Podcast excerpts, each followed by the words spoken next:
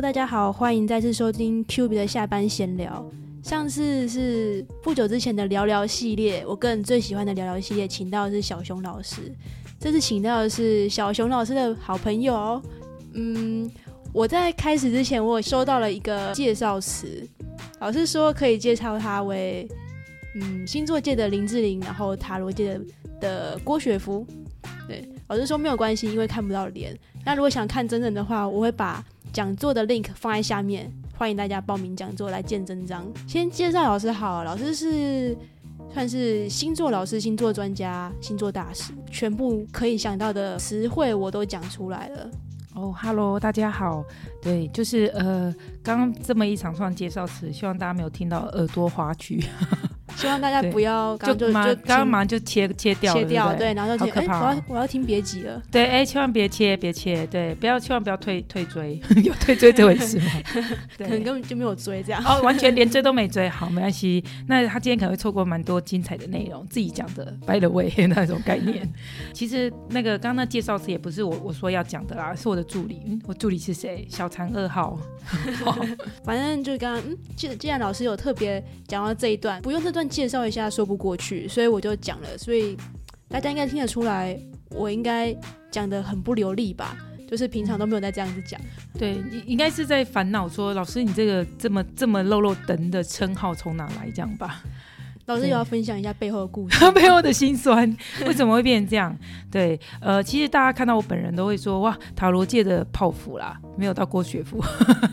芙。林志玲是林志玲，这是后面加的。其实我早期是在做那个呃直播，那我是官方的，就是浪平台的那个官方命理认证的主播。对，然后那因为那时候比较瘦，所以真的长得蛮像郭雪芙啊，就留着短发这样。然后为了想要让自己的名气响亮一点呢，所以呢就会呃就想就是有想过拿一个名字。然后我在第一集做直播的时候啊，就有观众在下面留言说，其实那个第一集都是自己找的庄脚，嗯，然后就有人在下面留言说，哇，好正，好正，老师好正哦，这样，然后就有一个就说，哎呀，这是塔罗界的郭雪芙啊，什么什么的，对，然后从此就被拿这一句梗来玩，然后常常在开播前，我们都会拿这一句当我的 slogan，因为为了要吸引来吸引人来跟我互动嘛。对，然后后来没想到这个词梗呢就很莫名其妙越加越长，什么呃什么林志玲啊，星座界林志玲啊，什么范冰冰啊，呃全部都 很容易就灌在我头上了。对，但是仔细想一想，这三个人 mix 在一起的话，其实嗯不是一个可以想象到的一个形象。对呀，就是真的完全是就是不同 type，然后全部混在一起。嗯，所以老师是截取各方优点于一身。对，我觉得应该也是说。这段时间变化太大了，随时随地都在改变自己。对，所以呢，可能就是变胖的时候，就是因为人家说放冰冰好像比较肉一点嘛，变胖的时候就是冰冰，然后变瘦就是雪芙在这中间摆荡。那林志玲的话，据说是气质，呃，譬如说右边甩的睫毛第三根香之类的这种气质，对。我觉得现在观众就觉得说，听啊自己在听什么东西啊？对，就是我我懂我懂你们耳朵的感受，所以我觉得我们应该聊一点别的话题了。不然我都自己我也觉得，就是不然我观众要少一个这样子。对，千万不要对，因为人已经非常少，不要再退追哦。不是，对对对对对，好，不否认不否认。如果大家还在的话，我们就继续听下去。不然下礼拜还是同一个人哦！啊天哪，大家其实已经已经有心理准备，想要过年期间连休两三个礼拜的概念。你说连休两三礼拜不要听嘛？对，就我不要再听了。什么没有下班？因为其实下个礼拜就过年了。对，哎，老师之前也是走一个打卡上下班的生活嘛？哎，对，其实我在真正从事占星老师以前呢，我真的就是一个上上班族，上下班打卡。然后，呃，我真的记得说自己哦，我以前一直有一个梦想，就是想要当公务员。对。然后，因为我们家族里面呢，我妈就是看亲戚里面当公务员的，就是可能有十八趴退休金啊等等的，都觉得他们过得很好，所以他们就一直很希望我能当公务员。然后，那我，所以我一开始的大学我是念财经，后来我就是先做了一个。呃，一些反正是先做了一些工作，但我持续在往政府部门走。嗯，所以我在从事真正占星老师以前，我最后一份工作就是在公家机关。对，那我是在合作金库这样子。我觉得现在这样整个职业生涯就是跳得很大。呃，对，我也觉得是面临一个很大的转弯。那我后来好不容易，因为我是考进去的嘛，那我后来，嗯，说真的，虽然是有。虽然每次都开玩笑的很轻松，说哎考随便考啊，看流年，但实际上那一年是很认真在准备各项考试的，对。然后后来考进去之后，我觉得说，呃，就会开始思索这是自己要的吗？因为我发现我真的个性很活泼，我喜欢做业务的工作，但是我觉得公家机关文书工作啊，然后后再来他们的体制规范是非常的非常有制度、非常有有体制规范的，而且很有老鸟、老鸟跟菜鸟的那种。你说资历上就是差一年差很多的那种？嗯，应该是说，呃，其实我也不方便说公家机关的一些比较城府的某些部分，但是说真的，他们应该是说老鸟。会的东西比较多，也许那些东西不是很难，但他们有时候不见得愿意把这个资源 share 或是或是教导给新新进来的菜鸟，这样，因为他很怕说这个可能，我觉得这是在公家机关里面比较常见的，就是因为圈子比较封闭，就会是你好我就不好，所以我不能让你好，会有这样感觉。那常常在公家机关，我也常听说打烤鸡也是啊，那这烤鸡烂的要给谁？对啊，所以我觉得，而且很多人都会觉得，而且我在公家机公务部门其实发生过很多很多，我觉得很很很神奇的事件，可以在这边分享吗？爆料 完全 OK 啊，反正你忘记我们的观众也没有很多嘛。哦，太好了，听到就是你的福气了，真的。因为我之前在河库之前，我其实也在市政府台北市政府呃工作过，这样对。然后我们市政府就会有一些人是那个议员的。介绍进来的，对，然后据说他连字都不会写，那没有了，也不是据说，其实那个人我我大概知道是，就我知道是谁，然后他跟我同部门这样，然后听他在公文上面听说画了画画了图案，就是比如说写人的时候，他画了一个圆圆的那个人，就是圆圆有四只脚的人这样子，就是没有写。我现在是完全一个文化冲击的状态，对对对，然后就很惊讶，但是这个人就。就是一直摆烂，但是被留下来了。所以我觉得公部门之所以狭隘，是因为，呃，很很多人后台很硬的话，他是摆烂就可以过；或者是说老鸟的话，摆烂还是可以过。所以会造成我我觉得公部门真的没有大家想象那么好，它真的太多的制度上的一些城府成就是没有办法。呃，不是说我们今天讲一讲，它就有办法去改变，因为它是一个很久以来。对，本身就算比如说上级想要去更改，其实他也会遇到非常多的困难跟挑战。对，对他可能要得罪一大批人才有办法去改了一点点的东西。呃，对，吃力不讨好，完全。因为我那时候我要离职的时候，我的主管叫我，就是我们比较我更上层的主管叫我不要走，他打算用我一个人。对付大家，他说只要有人敢烦你，我就 fire 他。可是可是说真的，我只是部门最小咖，我只是菜鸟。对啊，然后其实当那些呃科长啊、经理啊要跟你对杠的时候，你你的那个最上的最上层那个人，其实。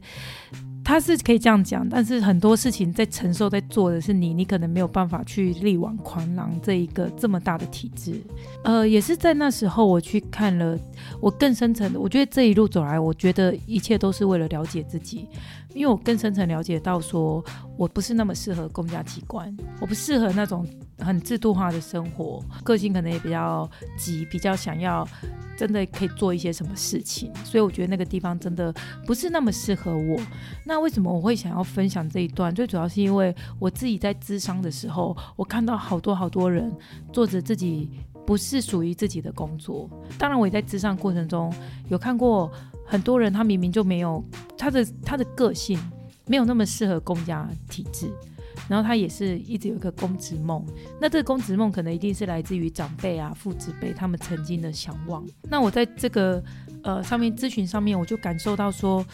其实我觉得人没有活在自己的专长里面是非常非常可惜的。因为我自己是过来人，所以有时候我就很笃定的跟我个案说，当然我不喜欢算命铁口直断，但某些情况我会很笃定的跟我个案说，你就算好不容易进了公家机关，你也会想要离职。本来就跟他的个性就是，应该说他喜欢的方式就是不一样。对，就跟他个性不是那么符合，所以其实我真我常在星座我在强调人要做自己喜欢的事情。嗯，当然我当初离开公家机关的时候，我是很害怕、很茫然的，真的是很害怕饿死路边，内心非常的纠结。可是呃，因为我从来没有一次真正的照自己的星盘去活过一次，我从来没有。然后，所以我觉得那一次的离开。呃，就说那一次的转折，让我真正的按照我星盘去活的时候，我才发现，其实其实并不难。那种感觉就像我们很像是小鸟的时候，我们都不相信自己会飞起来。但是随着呃时间的推移，我们的羽翼渐丰的时候，其实你真的飞得起来。然后我觉得命运帮我的就是让我离开那个地方。嗯，那老师你是怎么样去？因为我觉得，嗯，以我。目前的个人经验来讲，应该很多人就是其实都有自己想要做的事情，但是也有一个或许大家很多人就会想说啊，碍于现况啊，就是现实层面啊什么的。虽然老师刚刚就是很轻描淡写的说了一个呃转折，但是有没有一个有点像那种最后一根稻草，或者是什么样的点，真的让你下定决心说好，我真的。真的不要待下去，我真的要照我自己的意思去活。嗯，讨厌。嗯，其实我我完全理解你说的，但我真的觉得那个是一个害羞的一个 回忆，那种感觉就是，其实当初我是被迫离开的。我觉得，嗯，对，因为我觉得自己我已经开始抗拒上班了。嗯，那一阵子我抗拒上班，然后我有，而且我观察到自己非常非常非常重要的一件事，就是我其实，在那个时候有接学生。对，有是下课，我是下班以后会去教书，然后我必须要说，我下班后教书，我那时候一个月的收入，大概教书的收入大概两三万。因为我说真的，我是一个很实际的人，所以啊，我也不只也不会言会把这些呃很实际的东西拿出来跟大家聊。然后，那我的上班的薪水大概是四万五万这样子嘛，所以一听你就知道说这样子的收入是有差距的。然后我后来发现，我为我愿意为了教书，我愿意为了学生。我要放弃我的工作，就因为有时候要加班，然后加班时间我是不能去教书的。可是我愿意为了呃教书这件事情。呃，我觉得是忤有点类似忤逆上司，甚至我觉得我会做一些非常极端的手段，比如说我就是那一天我就翘班。我后来就在这里面观察到，我真的真的非常想要做的是教学的工作，甚至我一直问我自己说，愿不愿意？如果我真的只能拿两万块教书的话，我愿不愿意放弃我原来的工作跟薪水？对，然后那时候我虽然我一直回答不出这个选项的答案。但是我觉得我用行动告诉了我自己这件事情，所以是选择完之后，我相信说在确定说自己做出了一个所谓正确的决定之前，一定会有一段非常茫然，或者是说害怕，说我是不是真的做对了选择，或者是我是一时冲动，我是不应该这样子，就是会有各种声音在脑袋当中互相的冲撞。所以老师觉得，应该说到哪一个关键点，你就开始发现说，你蛮确定说你是做的是走一个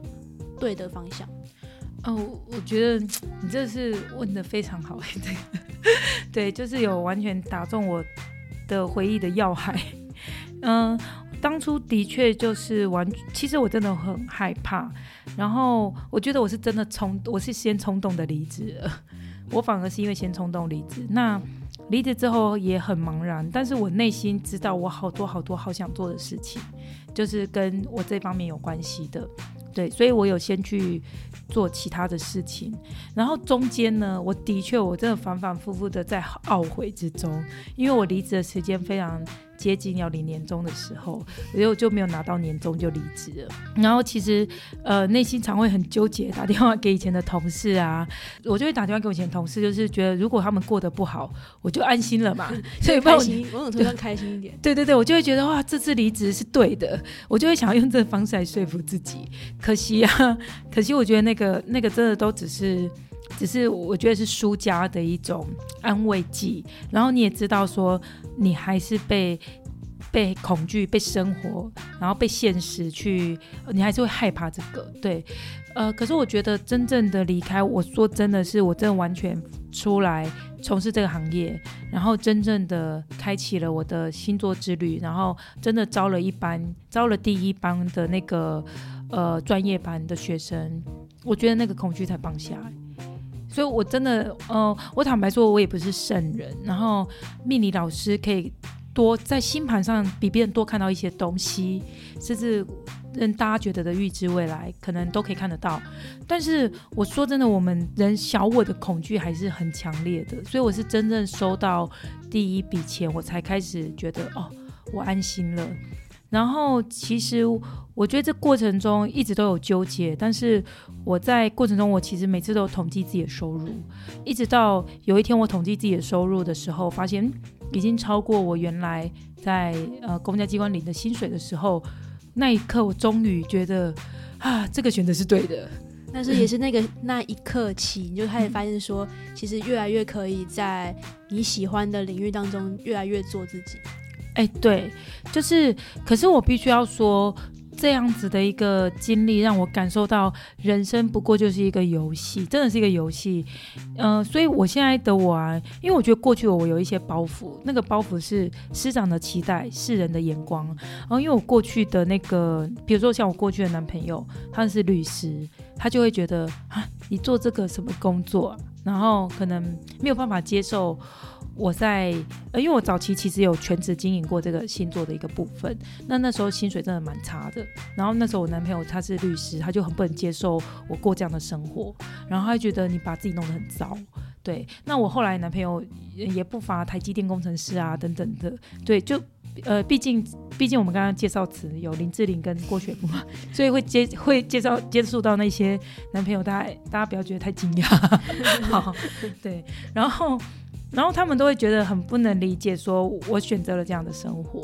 对。然后所以我觉得是呃父母的期待啊，身边的人，然后包括你看男朋友那时候是跟自己最亲近的，嗯，他们都会有这样的疑惑了。所以我我觉得我很能懂说身边的人的感觉，可是我觉得是自己是经历过这一次，我才知我才真的觉才真正认知到什么叫做游戏人间，什么叫人生就像一场游戏。对啊，毕竟很多，我觉得很多很多经历可以从别人的，比如说书上啊，或者说跟别人聊天当中，你可以去得到一点点的经验。但是你要经验最深刻，或者说自己体悟出一个你自己的道理，还是得虽然很痛苦，但是有些经历就是得自己走过，你会记得更深刻，然后你也会更，我觉得某种程度上吧，我会用豁达这两个字来来形容吧，就是有一个。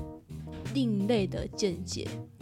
嗯我觉得人生有时候发生一些事情是种祝福，就是有时候你会觉得，哎，怎么我突然间就失业了？你会觉得很痛苦，或者我现在就是很过得很不好，我在人生的低潮，你觉得很痛苦。其实我说真的，这一切都是生命的礼物。嗯，对，当然我是走过说这句话，但也是因为走过，我才知道后面真的没有你想象的那么糟糕。对，因为，嗯，我说真的，像我现在，呃，因为大家会觉得说，哎，你贵为你现在贵为一个星座的专家。啊，等等的，那你现在会觉得你的钱很好赚吧？对对，就会觉得你很稳定啦，你你你当然不怕啦。可是我说真的，你就是你会凭什么跟我们说游戏人间？但我说真的，因为我现在走在路上，有时候看人家卖鸡排干嘛的，我已经在想说，哎，哪一天我真的不走星座这专业，我想卖鸡排吗？没有，我我最近想要做的是那个夜市射气球啊，或者那种娱乐性的。对对对，哦，宾果游戏，我最近还在想说要不要做那个宾果游戏 的老板娘。对，其实我会觉得人生就是这么有趣，不要把自己定位在某一个现象上面。对，即便我觉得今天有机会能做一个呃小摊商什么，我觉得，我觉得我现在会期待这件事诶，虽然不一定要发生啦。对，就是每个人都是因为他现在故事而有了。嗯，接下来独特的故事跟他的经验吧。对对，因为如果你人生一直都高高在上，你哪能体会到更多元、更丰富、更多样化的人生？而且，其实我觉得所谓的高高在上，只是社会给予你一个，嗯，从小就灌输你怎样子是高，怎样子是低。呃，钱多就是好，或者是怎么样？可是重点是开不开心的话，还是得你自己去定义嘛。那有些人觉得钱比开心更重要，有些人觉得开心比较重要。像我就是属于后者，所以对，就会觉得还是大家可以抽空，就是听完这集的话，那我觉得也是可以好好思考一下。毕竟人生从来没有什么叫做标准答案，嗯嗯，或者说所谓标准答案就是你认定的就是标准答案。我我是这样觉得。哦，对，我觉得我常会说，我们要走我们星盘的一个能量点，呃，你能走到你的适合的地方，那就会是最开心。所有的人生都像一个漫长的旅程，其实我们在银河系旅旅行嘛。那我觉得难得来地球一趟，你就只是做，你就做做你的工程师，做做你的律师，你就开心了吗？不一样，搞不好人家很喜欢研究的过程。哦，因为像我以前是做在实验室里面做研究的，嗯，那在好，我先我先偷偷承认哈，我现在其实已经是一个，就是我已经离职了，嗯，那在我离职之前，我是在实验室里面工作，主要是做那种生医领域的研究啊，比如说像细菌方面研究，或是一些比较专业技术类的研究，嗯，但我不是说，呃，我这人可能就是比较不去理别人的意见。所以当初选这条路也是我的确自己喜欢，我喜欢去研究东西，呃，我喜欢去研究，嗯，生医类之之所以会这么吸引我，是因为它，我觉得它有一个固定的理论在，但是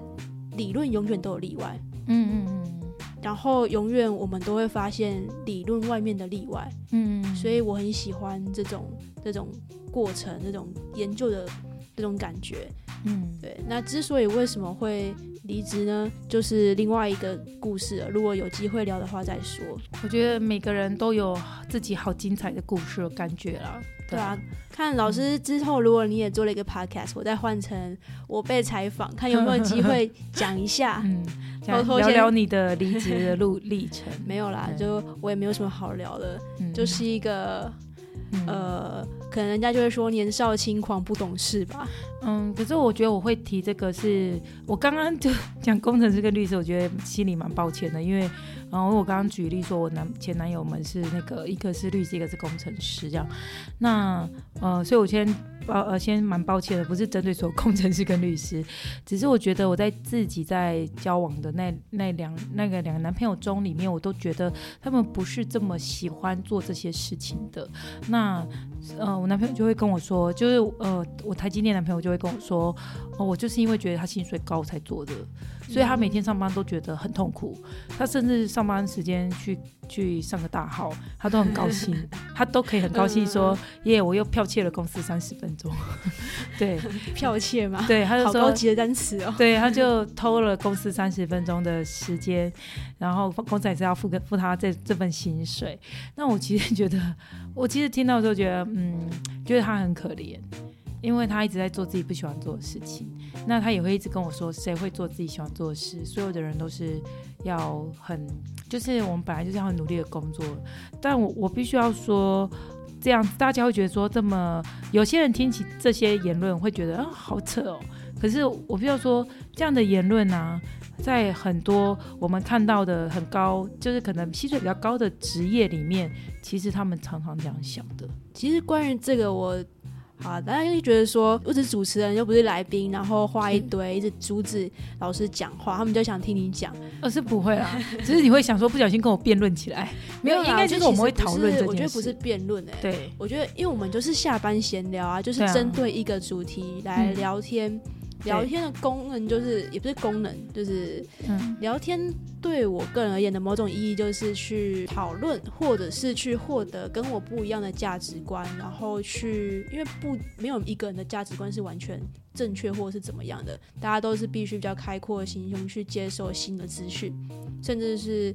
要去是时候的挑战，故意的去挑战自己的认知。呃，没有，就是大家不喜欢挑战也没有关系哦，这是我个人癖好而已。个人癖好，对对对，个人癖好就是想要挑战。对，这很水平的想法，其实，默默的被透露了。呃，没有，但因为有十大星耀，大家不见得知道是哪一个星。呃，对对。那我个人会觉得说，也不一定说他今天可能金钱，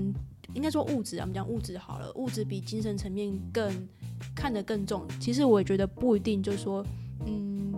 这样子是不好，只是刚好跟我们的价值观相反而已。哦，我觉得只是大家有很多种，那他只刚好这样子。那今天如果他遇到一个类似的价值观的人的话，我相信他们可以聊得非常愉快。那如果是比如说像我，就是觉得精神层面或者是说心情层面比物质更重要一层的话，可能就会像我跟叶老师讲，呃，聊天我们聊的话，我们价值观类似的，我们就会自己聊得很开心。嗯，对啊，只是刚好两种价值观冲突的情况之下，就是会比较，如果两个人又不愿意接受对方的想法的话，就会变成公说公有理，婆说婆有理，没有结论。嗯，那我很认同你的说法，因为呃，我也认同说，以其实我觉得某部分来说，还是相同价值观在一起会比较聊得来。那我其实只是在这个过程中觉得，呃，为他们感到惋惜的是，人生很多面向，我们每一个人都可以过得更开心。我其实嗯，最想要宣导的是这个，最后一个开心的问题，开班授课，然后教学生是，我觉得老师刚刚讲这边的时候，神情非常的愉悦，嗯嗯，对，其实就感受到你的开心跟自信发光的感觉。呃，其实我在公家机关上班的时候，那我其实都有去上一些课程。那我心一不断，我其实，在很长的一段时间都在上一些心灵的课程，大概上了四五年有。在这个过程中，我发现，呃，尤其在在研究星盘跟体验的一些过程，我发现我们每一个人的星盘，呃，会让我就是可以显示出我们选择什么样的家庭出身。那其实这样的家庭是最帮助我们去成就我们未来要的样子的。嗯，